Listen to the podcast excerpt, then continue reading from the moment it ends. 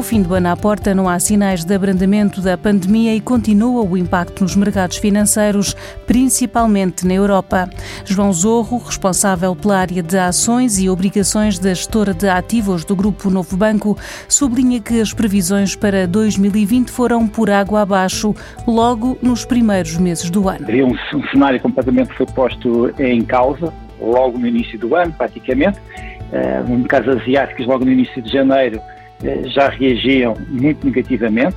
A bolsa asiática já desvalorizava bastante, cerca de 30%. A Europa e os Estados Unidos, o mesmo comportamento surge, mas já surge praticamente um mês depois. Creio que só quando entra na Europa via Itália se torna uma percepção de uma realidade enquanto se passava na China parecia que, que era distante. É? E, portanto, a Europa e os Estados Unidos também nessa fase desvalorizaram mais de 30%, embora hoje, atualmente, eh, quer Ásia, quer Estados Unidos eh, já recuperaram as perdas, enquanto na Europa isso ainda não aconteceu.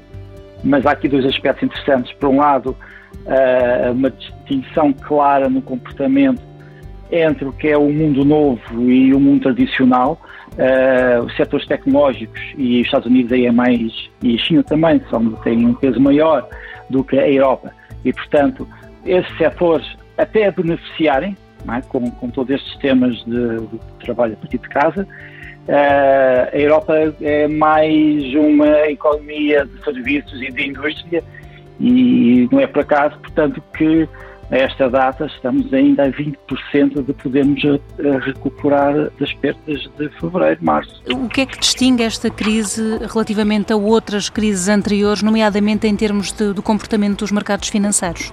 A intervenção pronta dos governos e dos bancos centrais, que aumentaram bastante eh, a rede de apoio a impactos que, em teoria, teriam sido muito mais nefastos, e, e este comportamento distinto entre, uh, o, entre setores ligados à tecnologia, ligados ao, ao, futuro, versus os setores mais tradicionais, que ainda que esses dependem muito da recuperação da economia. Né? E a recuperação da economia é chave para termos uma perspectiva uh, de recuperação nos mercados europeus, menos que nos Estados Unidos pela lógica do, do peso do setor tecnológico, que, que se demonstrou bem nesta crise, convive muito bem com este tipo de cenários. No próximo programa falamos sobre gestão ativa e passiva de ações.